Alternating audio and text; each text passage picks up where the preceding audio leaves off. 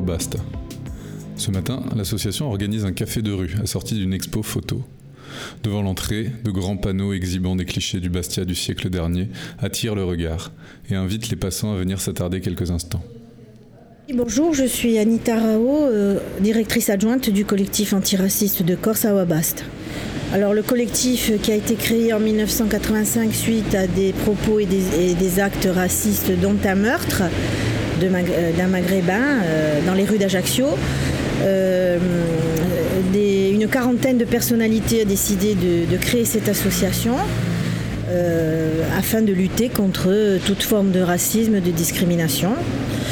Euh, au fil des années, euh, vu la demande importante, euh, surtout dans le rural, au niveau de, l'accès aux droits et du social, des bureaux ont été créés à Bastia, Ajaccio et Porto Vecchio. Et des chargés d'accueil reçoivent quotidiennement des personnes pour tous les dossiers d'accès aux droits, les dossiers de regroupement familial, de régularisation, euh, de naturalisation, tout ce, qui, a trait aux droits des étrangers et tout ce qui a trait au social en fait. Et euh, on essaye de, développer d'autres actions dans le culturel. Euh, des expositions afin de faire passer un message. En 2017, nous avons lancé le mouvement des Pajiri, les faiseurs de paix, pour essayer de mailler sur tout le territoire des groupes de personnes euh, qui se réuniraient euh, pour euh, déterminer, pour essayer de recenser des, problématiques racistes, mais pas que, hein, même de toute discrimination, et nous faire remonter certaines problématiques, essayer de les résoudre au mieux. Passer la porte, un buffet rempli de viennoiseries, des tables et un comptoir attendent patiemment les premiers visiteurs. Bienvenue au café social de l'association Awabast. Alors le café social, euh, il a été créé en 2014 et il y en a un autre à, Ajaccio. Et le café social, en fait, c'est aussi pour essayer de maintenir le lien, pour essayer d'attirer les, populations, parce que nous sommes dans un quartier prioritaire ici. Et euh, on essaye d'avoir de, la mixité euh, sociale, intergénérationnelle, culturelle, d'organiser des événements. Moi, évidemment, avec le Covid, on a été un peu freiné dans, nos actions. Et le matin, les personnes qui attendent pour, euh, pour leur, euh, leur dossier d'accès aux droits et autres ont la possibilité comme ça de, de, discuter, de prendre un café, un thé, une boisson et, ça, permet, ça leur permet aussi de, se connaître mieux ou de connaître d'autres personnes. Et nous, euh, notre médiatrice qui s'occupe du café social, peut aussi euh, déceler des, problématiques parce qu'en parlant avec des personnes, quelquefois, euh, on arrive à détecter des, problèmes, problèmes conjugaux, problèmes de, malnutrition, problèmes de mal logement. Et voilà, ça permet de créer un lien. Aujourd'hui, euh, euh, l'action, euh, c'est une action qui est dans le cadre du café social. Donc on a décidé de faire un café de rue pour essayer d'interroger les personnes sur leur quartier. Et comme on a quand même constaté un changement notable, une belle rénovation du, centre ancien, on a dit on va, choisir comme thème mon quartier d'hier et d'aujourd'hui. Au café, ça discute, ça rigole, ça s'active. Nous y rencontrons Mohamed Oudiak, président de l'Association des Sénégalais de Corse. Pour l'état civil, je suis Mohamed Oudiak. je suis né au Sénégal euh, juste avant la fin de la guerre, en 1943. Euh, donc je suis à la fois... je ne dis pas toujours que je suis sénégalais parce que ça n'a pas de sens. Je dis toujours je suis un bon Africain. Oui, parce que j'ai une grand-mère malienne, j'ai un père mauritanien, j'ai une mère sénégalaise. Euh, donc c'est un multiculturel. Oui, c'est ça, multiculturel. Et puis de toute façon, les frontières en Afrique, c'est un peu taillé, coupé à angle droit, donc ça n'a aucun sens. Oui. ça correspond pas aux réalités de. Non, ça ne, ni une réalité communautaire, ni sociologique, ni culturelle, ni rien du tout. Hmm. Vous avez la frontière passe au milieu au milieu d'une communauté, au milieu d'un village, simplement parce que le hasard de la règle a voulu que ce soit là-bas. Et puis c'est tout. Et ceux qui l'ont fait à Berlin quand ils coupaient, ils n'y ont jamais mis les pieds. Exactement. Mais vous êtes quand même président des Sénégalais de Corse. Voilà. Alors ici, je préside l'association. Pour moi, euh, l'association, c'est pas une œuvre charitable. C'est un peu la distribution de ce qu'on a reçu consciemment ou inconsciemment à une époque ou tout au long de notre vie. Hein. je suis conscient que j'avais été aidé partout sans que je sois au courant. Et là, j'essaie d'aider ceux qui sont dans le besoin et qui ont besoin d'être aidés. Voilà, donc on a essayé de rassembler les, Sénégalais et avec ça, Ababassa nous, nous est d'un grand secours. Parce que je dis toujours, le respect qu'on doit à quelqu'un, c'est par rapport à. On me dira que c'est philosophique, non, mais c'est la réalité. Euh, nous étions dans l'obscurité, mais depuis que nous collaborons avec Awabasta. Ça nous a permis d'élargir l'horizon. Ça a permis à nos concitoyens de raser moins les murs. Euh, c'est surtout ça qui est important. Maintenant, ils viennent ici, ils viennent voir. Avant, ils n'osaient pas s'arrêter parce que bon, c'est pas pour nous. Moi, je dis euh, le racisme n'est pas graduel. Euh, Mm, mm, mm. Oui, et puis l'important c'est de se sentir à sa place là où on est. Parce que finalement... Et puis je dis, quand vous êtes quelque part, il faut faire l'effort de participer à la vie communautaire. C'est comme ça. J'aime pas le terme intégration parce que ça ne veut rien dire. Parce que c'est une idiotie qui a été inventée. Je dis, il faut participer à la vie communautaire. Il faut faire partie. De la communauté. Euh, Chez nous, on, a une excellente parabole qui définit ça, c'est que quand tout le monde danse avec une jambe, mais danser avec une jambe. Oui, ne venez pas danser avec votre jambe parce que ça n'a pas de sens. Ah, c'est bien illustré. Donc là, euh, maintenant, bon, il lève la tête c'est important. c'est une belle victoire. Oui, c'est important. La peur euh, disparaît petit à petit. Maintenant, ils sortent, même ceux qui n'ont pas de papier. Mm-hmm. Alors qu'avant, sans papier, tout le monde se cachait. Mm-hmm. Bon, maintenant, même sans papier, ils sortent, ils viennent jusqu'ici sans papier, en disant, bon, on a des difficultés, on a des problèmes. Et c'est réconfortant. Mm-hmm. C'est réconfortant. Euh, je dis, ça valorise euh, la personne, ça valorise l'individu que vous êtes. Euh, ce n'est pas comme un salaire. Un salaire, ça rétribue euh, une force de travail. C'est ça. Euh, mais lorsque vous accompagnez quelqu'un, vous aidez quelqu'un, vous valorisez vous-même. C'est-à-dire que vous n'êtes plus un parmi, mais vous êtes parmi. voilà. C'est ça. Dans une communauté. Oui. C'est vraiment de ça. Et alors comment vous travaillez ensemble avec euh, ben, ça, j'ai le privilège, euh, j'appelle ça un privilège, de faire partie euh, du conseil. Euh, ils m'ont fait ce, grand honneur. Pourquoi moi et pas les autres? Il y a des tas de Sénégalais ici, il y a des tas de Corses ici, il y a des tas d'autres nationalités. Donc je prends ça comme un privilège. Et j'essaie de faire en sorte que ce privilège-là rejaillisse non pas seulement sur ma communauté, mais pour tous ceux qui, comme moi, euh, ne sont pas chez eux, mais ils sont ailleurs, chez d'autres, mais en considérant que même chez les autres et ce ailleurs-là, c'est chez eux. L'endroit pétille de vie. Nous profitons d'une petite accalmie pour nous entretenir un moment avec Mohamedou et Joseph Maestrach, président du collectif. C'est une pieuvre qui gravite un peu partout, qui s'occupe de, de la veuve et de l'orphelin. Et de l'orphelin surtout.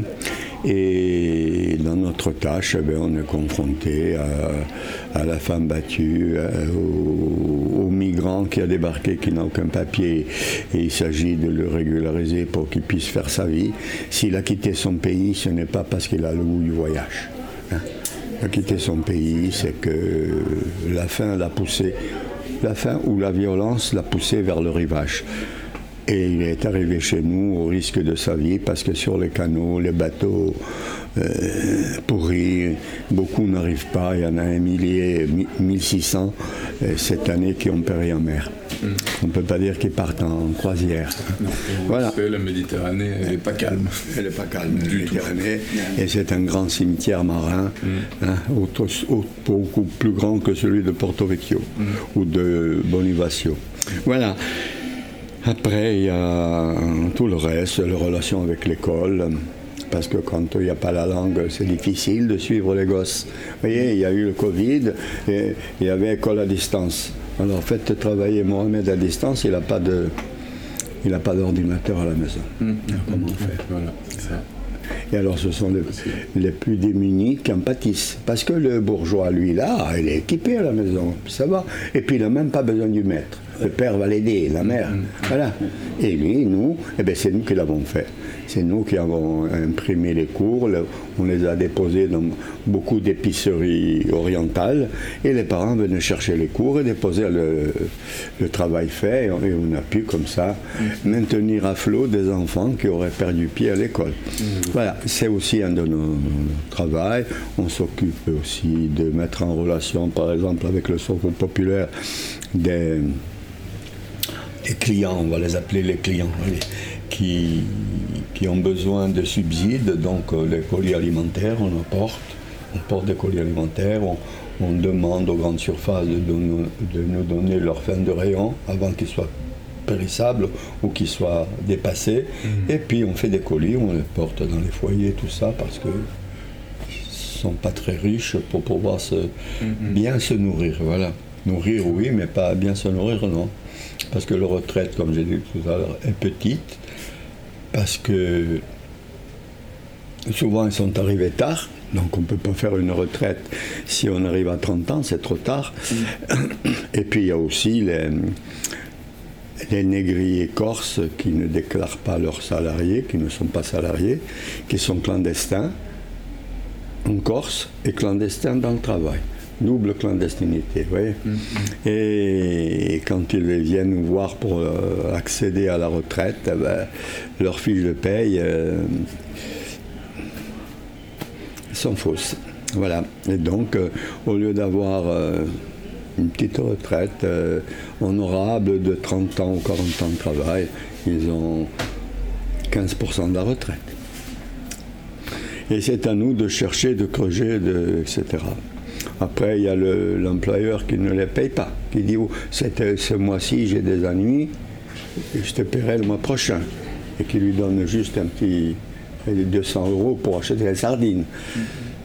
à un moment donné, il arrive chez nous, il dit voilà, ça fait six mois qu'on me donne 200 euros par mois. Moi, j'appelle l'employeur, c'est le corse, je lui parle corse. J'ai l'impression de radoter parce que je raconte toujours la même histoire. Et je lui dis, voilà, j'ai Mohamed à côté de moi. Il dit qu'il n'est pas payé. Moi, j'ai pas d'avis. Je sais pas si c'est vrai. J'ai aucune idée. Mais ma mission, c'est de l'accompagner. Mm-hmm. Et souvent, il m'envoie paître en disant, oh, Mohamed, je ne le connais pas. Ben, je dis, écoutez, monsieur, si vous ne le connaissez pas, vous avez raison de vous défendre. Mm. Mais moi, euh, Mohamed va aller en justice et moi, je l'accompagnerai.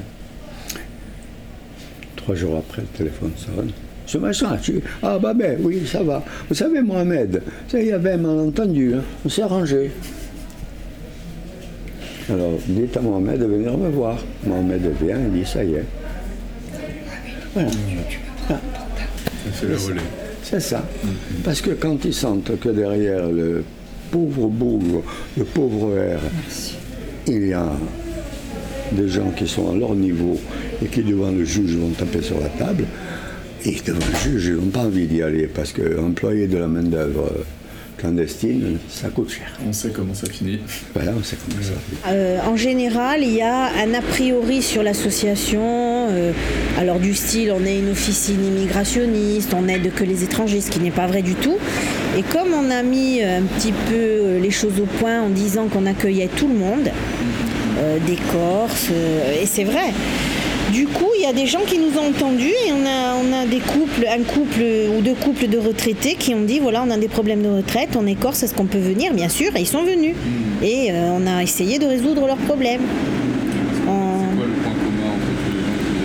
Le point commun c'est avoir accès à ces droits sociaux, euh, Pôle emploi, CAF, CPAM, MSA, retraite.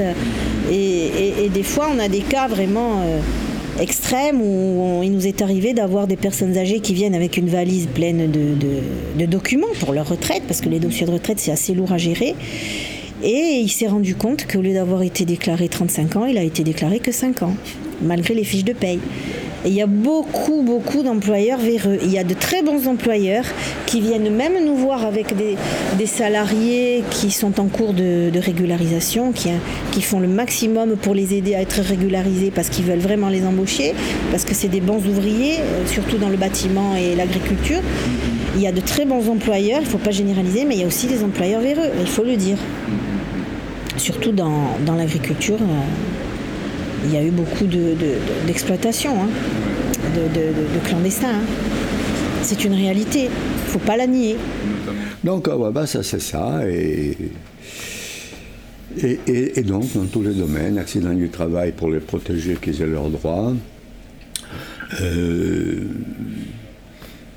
la sécurité sociale, les allocations familiales, euh, les papiers pour aller au pays, etc. Enfin, on, on se trouve confronté à de multiples situations dont euh, on se demandait même s'ils existaient avant de- avant d'être là. Voilà, c'est ça. Et puis après, ben, on fait aussi de, un état de vous en parler, tout ce qui est animation, pour que dans les quartiers populaires, comme le, le nôtre ici, ou à Saint-Joseph, ou à Pifano, à Porto Vecchio ou ailleurs, ben, ces populations peuvent trouver des moments de plaisir. Et chez nous, ils peuvent venir parce que les maris les laisseront venir facilement parce qu'ils nous connaissent, parce que l'accueil, il n'y a pas que des euh, salariés qui s'appellent Angèle, il y a aussi de- des Fatima, il y a aussi des JN. Voilà. Donc quand ils arrivent chez nous, ils sont bien accueillis, parce qu'ils sont accueillis par des personnes qui, qui connaissent leur façon d'être, leur façon de vivre, leur relation au voile, oui, le voile qui fait en parler. Eh euh, chez nous, parmi les salariés, on en a 10 d'origine euh, maghrébine, je ne dis pas musulmane, parce qu'on peut être maghrébin et athée, mais il n'y en a pas une qui met le voile. Et j'en ai eu qui avait le voile. Alors on me le reprochait. J'ai les laissé faire. Et un jour, elles l'ont enlevé. Sans que je dise, enlève-le. Ouais, sans l'arracher. Bien sûr. Tout doucement. Piano piano, piano piano. Et puis un jour, elle a enlevé le voile. Il y a Yasmala, qui avait de beaux cheveux jusque-là. Et puis un jour, elle avait son voile. Je lui ai dit, dommage, tu étais plus jolie avant. et puis, avec le temps qui a passé, ben, elle a enlevé, ses cheveux sont redevenus longs, et voilà. Et il n'y a pas eu de, de heurts, ni de vexation, ni quoi que ce soit. C'est comme ça qu'on fait avancer la société. Et quand je parle avec elle, et quand je parle même avec les personnes voilées, et je dis, vous savez, c'est l'école qui fera tomber le voile. C'est l'école. Envoyez vos enfants à l'école, le savoir fera qu'un jour ils comprendront que si Dieu existe, il ne va pas se préoccuper d'un bout de tissu. Ou alors il n'a rien à faire. Hein, C'est vrai. S'il se préoccupe d'un bout de tissu, alors il ne sert à rien. Peut-être qu'il s'ennuie. C'est vrai, il s'ennuie, il ne sert à rien, il n'a qu'à se faire un parasol. voilà, et l'école, euh, l'école, comme partout en Corse, moi, ma grand-mère, elle avait le voile. Au mandil, on dit en Corse, et en Kabylie, c'est le même mot, mandil. On l'a, je l'ai mise dans son cercueil avec son mandil. Mon autre grand-mère, pareil. Et puis ma, ma mère, à 40 ans, elle l'a enlevé parce que ses filles grandissaient, ses filles allaient au lycée, et à un moment donné, ben, il y a eu une passerelle entre ses filles et elle. On dit, maman, enfin, il fait chaud au mois d'août, euh, tu as chaud là, hein, tu es tout le temps en train de t'essuyer le front, alors enlève-le. Elle a commencé par l'enlever à la maison, et puis après, elle a enlevé. Et en l'enlevant, elle n'a humilié personne, ni le bon Dieu, ni le voisin. Donc c'est ce- cette euh, façon d'avancer sans violence. Mais ça se fait sur le temps long. Le temps long. Et le temps long, est-ce que c'est pas quelque chose de compliqué aujourd'hui? Le temps long est compliqué aujourd'hui. Et vous avez raison. Vous avez mis l'accent là où il faut. Mais dans la précipitation, on ne fait que se casser la gueule. D'accord? Surtout que notre pays est un pays caillou- caillouteux. Si on descend en courant, on se fait des bosses. Donc il faut prendre son temps, il faut dire, bon, piano, piano, l'autre génération, voilà, puis c'est tout. Et ne pas faire de- d'un bout de tissu, comme je dis, quelque chose de monumental qui fait que les gens vont, vont se faire la guerre. Qu'est-ce que c'est, mon ce tissu? Notre statue du monument aux morts sur la place Saint-Nicolas ressemble à Fatima. Arrêtez-vous, regardez la statue du monument aux morts au milieu de la place. C'est une Corse, une maman, qui est voilée de la tête aux pieds, avec la jupe longue qui recouvre les pieds. Donc on ne voit rien. Hein, le, comme on dit, descend devant, donc on ne voit pas son visage. On voit ses mains. Et qu'est-ce que je leur dis à celles qui sont voilées gentiment? Je dis, vous savez pourquoi on voit ses mains? Ils ne comprennent pas. J'ai dit, oui, vous savez pourquoi la femme corse qui est voilée de la tête aux pieds, on voit ses mains? Vous savez pas? Parce qu'il faut torcher les gosses. Et il faut éplucher les patates. Donc les Corses ont dit non, pas les mains. Les mains en ont besoin. Les hommes ont besoin des mains des femmes. Parce que réfléchissez, plus érotique qu'une main, qu'est-ce qu'il peut y avoir? Elle est même beaucoup plus érotique que les cheveux, la main. La main, c'est celle qui caresse, c'est celle qui demande. Voilà, c'est ça. C'est ce qui touche, etc. Mais non, on n'a pas volé les mains, sauf dans la haute bourgeoisie. Il y avait des gars. Mais celles-là, ils épluchaient pas les patates. C'est Voilà, vrai. c'est simple. C'est simple. C'est ce discours-là qu'il faut tenir tout doucement Eh pour ben, faire avancer les choses. C'est ça. Et vous, avec les, avec les Sénégalais de Corse, vous avez mis du temps à justement éviter qu'ils rasent les murs? Oui, euh, on, y a, on a mis du temps et puis c'est pas fini. C'est pas fini et on continue parce que euh, c'est comme euh, vous avez dit tout à l'heure, c'est le temps long. Euh, c'est pas un processus sur un temps court, c'est un processus sur un temps long que il leur faut qu'ils évacuent leur propre peur. Euh, en réalité, il y a ça parce qu'on a toujours peur de l'inconnu. Euh, et puis, euh, peut-être moins pour ceux qui ne sont pas... euh, beaucoup ne comprennent pas parce qu'ils ne sont pas tombés dans cette situation d'inconnu. Mais quand vous avez vécu une situation d'inconnu, vous avez toujours peur. Euh, la peur, c'est que vous ne savez pas ce qui est devant et vous avez peur de ce que vous avez laissé derrière. Euh, Joseph parlait tout à l'heure des migrants. Les migrants, c'est ça. Euh, quand ils partent de chez eux, on n'est jamais mieux que chez soi. Jamais mieux que chez soi. Mais quand on part, il y a deux raisons fondamentales. Ou la première, la plus noble, mais ça c'était au début de l'humanité, euh, l'homme est fait pour bouger, pour voyager. Donc il part, il voyage au gré de ses envies. Et petit à petit, c'est devenu maintenant une nécessité. Parce que chez vous, euh, il y a une multitude de contraintes. C'est soit la guerre, euh, soit les batailles, soit la famine, euh, qui vous poussent à partir. Moi, je dis toujours, ces gens qui viennent jusqu'ici, si quelqu'un avait fait un jour en voiture le chemin qui part du Sénégal ou de la Côte d'Ivoire jusqu'ici, il va se dire, euh, le migrant qui arrive, on lui déroule le tapis rouge. Euh, il, suffit simplement de voir que le trajet a commencé. En Europe, on a perdu cette notion de la difficulté et de ce qui pousse quelqu'un à migrer. Parce que vous allez sur le continent, vous avez le bateau, vous avez l'avion, vous avez tout ce que vous voulez, mais quand vous marchez des kilomètres et des kilomètres et des kilomètres et des kilomètres, et que tout au long du parcours, non seulement vous n'êtes pas accueilli, mais on vous complique davantage la situation. Euh, vous pensez, certains qui passent par l'Afrique du Nord, quand on les attrape en Afrique du Nord, qu'est-ce qu'on en fait? On les ramène jusqu'au milieu du désert, on les laisse là-bas. Et puis bon, qu'est-ce que voulez-vous qu'ils fassent Moi, quand quelqu'un qui arrive ici, je lui tire mon chapeau. Je lui tire mon chapeau, euh, je prends ma propre expérience. La première fois que j'arrive ici comme étudiant, au début des années 60, j'ai pleuré les larmes de mon corps. Pourquoi? Parce que je suis arrivé un vendredi soir, le lendemain c'était samedi. En Afrique, euh, c'est l'exubérance. On parle, on parle, on discute. C'est le poulailler. J'arrive ici un vendredi soir. Il pleuvait. Je ne vois personne. Le lendemain, samedi, il continue à pleuvoir. Le dimanche, il pleuvait, donc je ne peux pas sortir. J'ai pleuré comme je n'ai pas pu faire. Et le lundi matin, à l'époque, c'était le ministère de la coopération qui s'occupait des étudiants africains, j'ai dit, je rentre chez moi. Non, je suis rentré. Et je suis rentré, je suis rentré le mardi. Ils ont tout fait. J'ai dit non, je m'en vais, je rentre. Parce qu'ici, c'est pas un pays. donc ça c'est quand tout et puis euh, moi j'étais étudiant donc j'étais gâté. J'étais gâté. J'étais pas dans la rue. J'étais déjà euh, dans un foyer.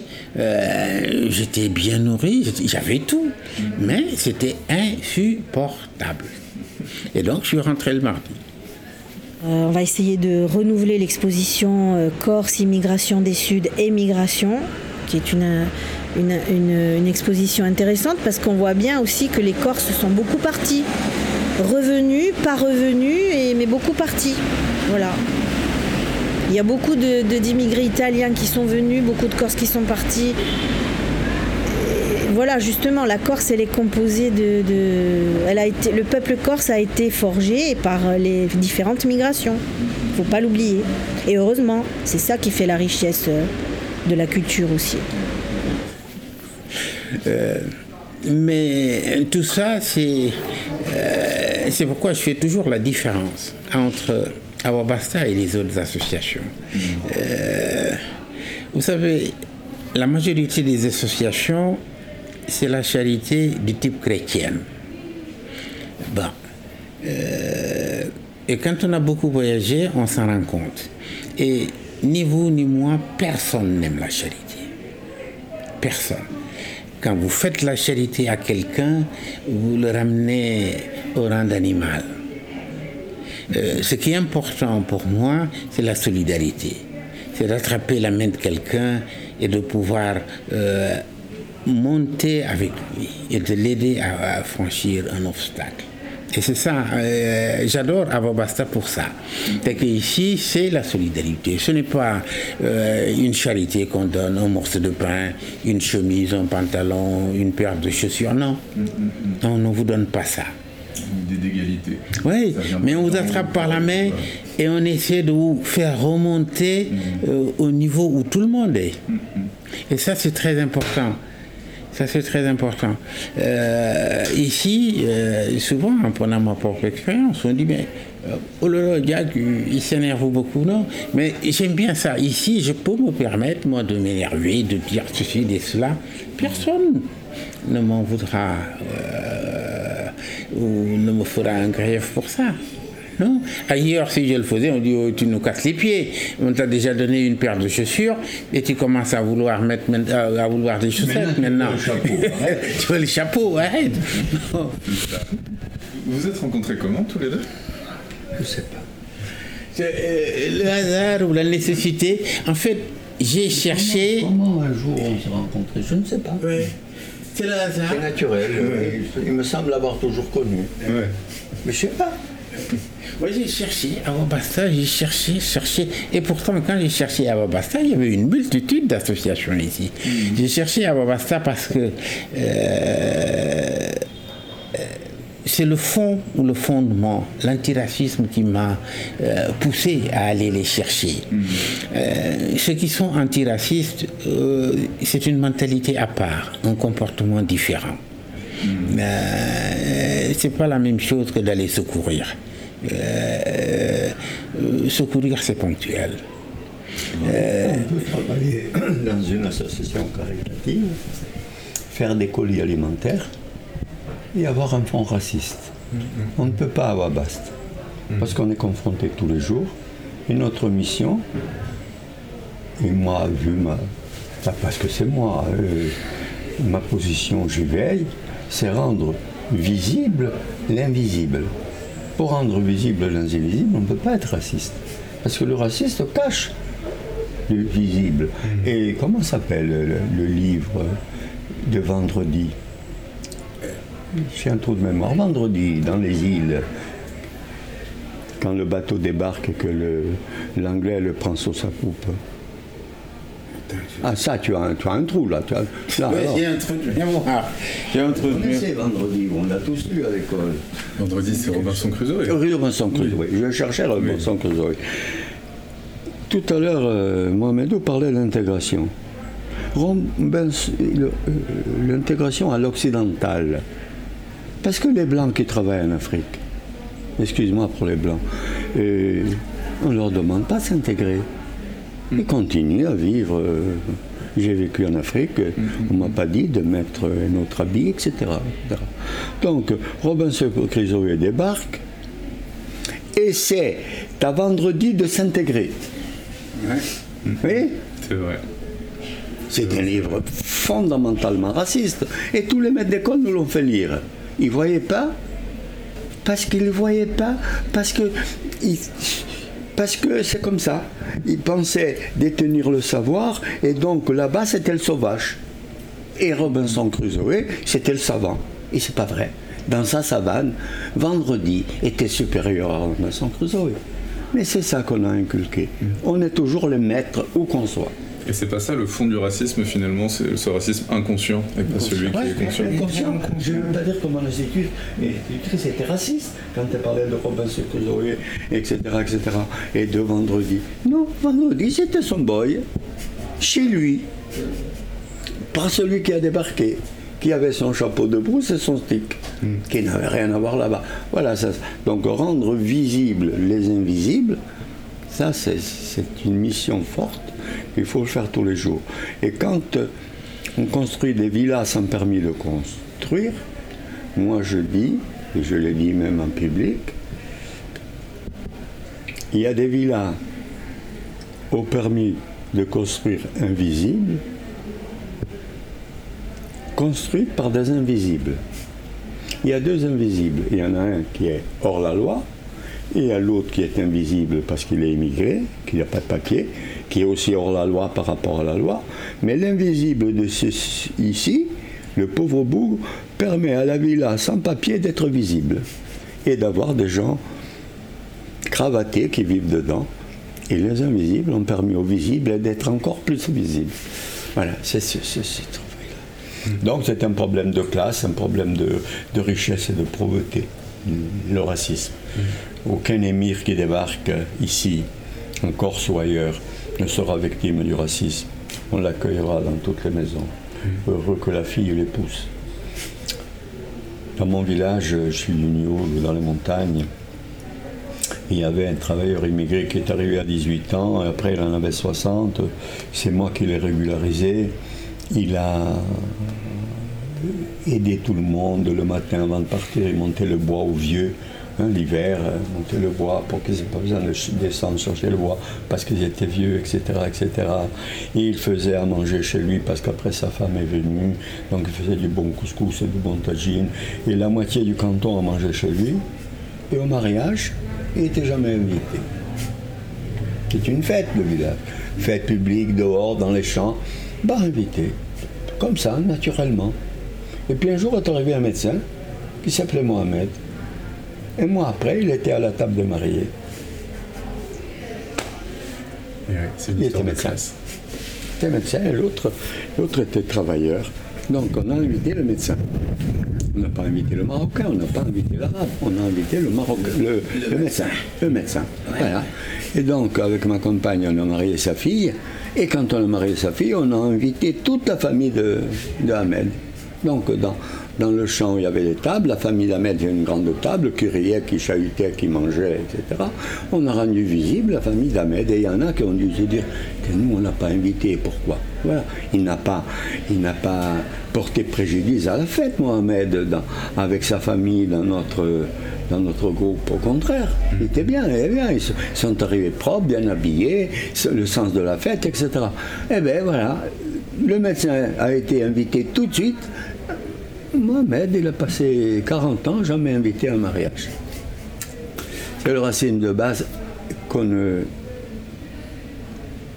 parce qu'on ne s'y penche pas. C'est normal qu'on n'invite pas le pauvre, pauvre air qui est là. On n'y pense pas. Des fois, il est même, il est même inconscient. C'est inconscient Oui, il est même inconscient. Ce processus dont expliquait Joseph tout à l'heure sur ce racisme non conscient et qui amène quelqu'un à prendre conscience que euh, le racisme est une idiotie monumentale, bon, petit à petit, ça fait son chemin. Ça fait son chemin intelligent. On fonctionne pour personne. Vous voulez un thé Oui, on veut un thé, oui, à la menthe, oui. Bon, ça, c'est un téléphone qui dit vous avez assez parlé. c'est la sonnette de fin.